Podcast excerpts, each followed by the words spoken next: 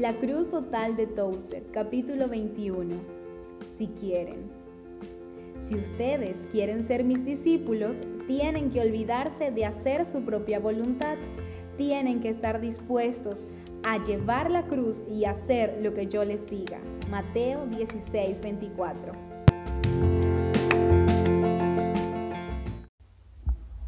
Es como si nuestro Dios colgara el mundo sobre nada y esperara que se mantenga en su lugar. Aquí, Él toma ese misterioso y maravilloso microcosmo que llamamos el alma del hombre y hace que su futuro bien o su futura desgracia quedara suspendido sobre una pequeña palabra. Sí, si ustedes quieren, dice el maestro, y demuestra el aspecto global de su invitación y la libertad de aceptar o no esa propuesta. Todos pueden, si quieren, pero nadie tiene que hacerlo si no quiere. El que decide aceptar la invitación lo hace porque quiere. Cada persona sostiene su futuro en las manos. Eso quiere decir que el hombre de destino no es únicamente el líder mundial de carácter dominante, sino también aquel hombre con dificultad de expresarse y perdido en el anonimato. Ambos y todos tienen su destino en las manos, porque tienen que decidir el camino que tomará su alma. La persona elige sí y en el cielo se prepara otra mansión la persona decide no y el infierno se amplía. A tal punto Dios ha dado al hombre el poder de elección. Hay una extraña belleza en las formas en cómo Dios trata con el hombre. Dios envía salvación al mundo en la persona de un hombre, su hijo, y lo envía a caminar por los senderos polvorientos y declarar, si alguien quiere seguirme, su invitación no viene anunciada con bombos y platillos, no es acompañada por la marcha pesada de tropas que la imponen y no hay multitudes que gritan a todo pulmón su delirio al escucharla. No hay nada de drama. Un hombre cariñoso camina casi apercibido entre la gente, con voz tan baja que a veces se pierde entre el bullicio y hace su invitación. Esa invitación es la más reciente voz de Dios al hombre y hasta que no nos callemos para poder escucharlo, no podemos recibir el impacto de su mensaje. Él trae buenas noticias de lejos, pero no obliga a nadie a escucharlas.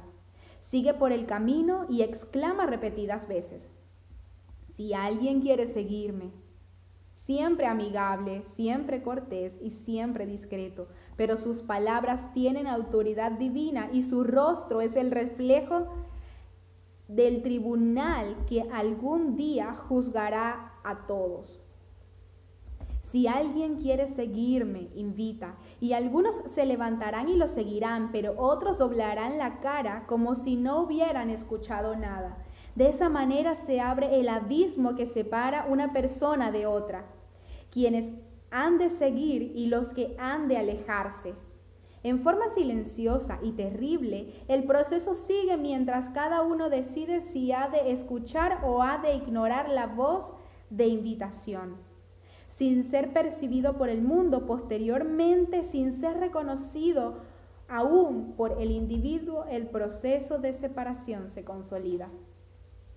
Cada persona que escucha la voz tiene que decidir por sí mismo si tiene que tomar una decisión sobre la evidencia que ofrece el mensaje.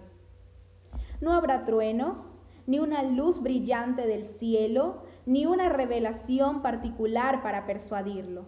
El hombre que hace la invitación es en sí mismo prueba suficiente. Él no ha de discutir, argumentar ni insistir. En el día del juicio final se confirmará lo que los hombres han resuelto en la penumbra de su corazón. Las personas que aceptan la invitación también tienen que aceptar las condiciones.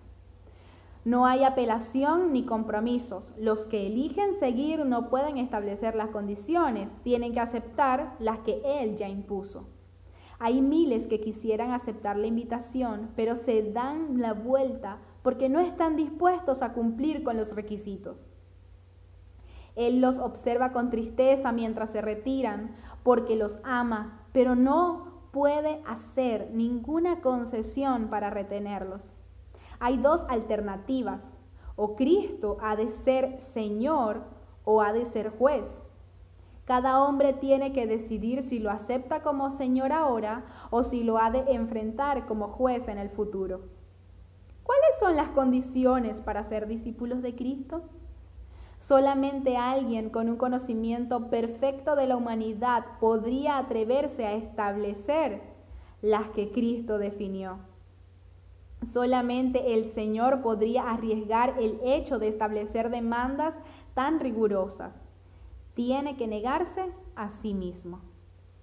Escuchamos estas palabras y sacudimos la cabeza con asombro. ¿Hemos escuchado bien? ¿Puede el Señor establecer reglas tan severas en el inicio de su reino? Puede y lo hizo. Si Dios ha de salvar a la persona, tiene que obligarla a que se salve de sí mismo, porque siempre ha sido el sí mismo, entre comillas, que ha esclavizado y pervertido al hombre. La liberación solo llega por la negación de ese egoísmo corrupto. Nadie tiene la fuerza en sí mismo para librarse de las cadenas que le han esclavizado. El Señor revela la única fuente de poder que pueda dar libertad al alma. Tiene que llevar la cruz. A través de los años, la cruz ha adquirido mucha belleza y simbolismo, pero la cruz de la cual habló nuestro Señor no tenía nada de hermosura ni atractivo. Era un instrumento de muerte. Su única función era dar muerte. Los hombres no llevaban colgada una cruz, la cruz esperaba colgar al hombre. Estaba allí, desnuda, hasta que un hombre fuera clavado sobre ella, un hombre vivo, prendido groseramente sobre el madero, retorciéndose y quejándose hasta que la muerte por fin lo silenciara. Esa es la cruz de Cristo, nada menos. Y cuando se le roban sus lágrimas, se higieniza su sangre y, se minimiza su agonía, ya no es más la cruz. Tiene que llevar la cruz, dijo Jesús, y únicamente por la muerte conocerá la liberación del sí mismo. La cosa más extraña bajo el sol es un cristianismo sin cruz. La cruz que ha llegado a ser el símbolo eclesiástico de la religión cristiana, ya no es cruz. La cruz de Cristo es el lugar de muerte y cada persona debe cuidarse en cuanto a cuál cruz ha elegido llevar. La condición final de Cristo es esta. Tienen que hacer lo que yo les diga.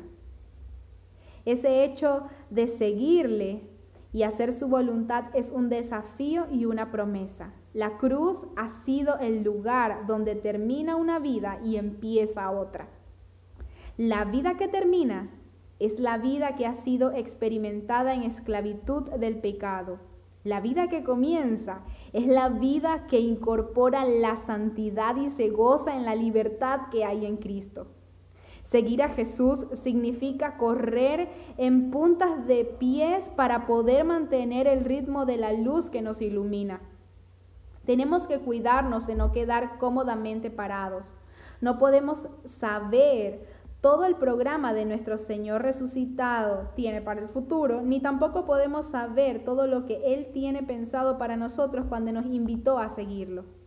Pero cada corazón puede soñar, vivir la aventura que es propia de todas las almas redimidas porque cualquiera que siga a Cristo encontrará que Él ha diseñado una realidad que deja atrás los más fantásticos sueños.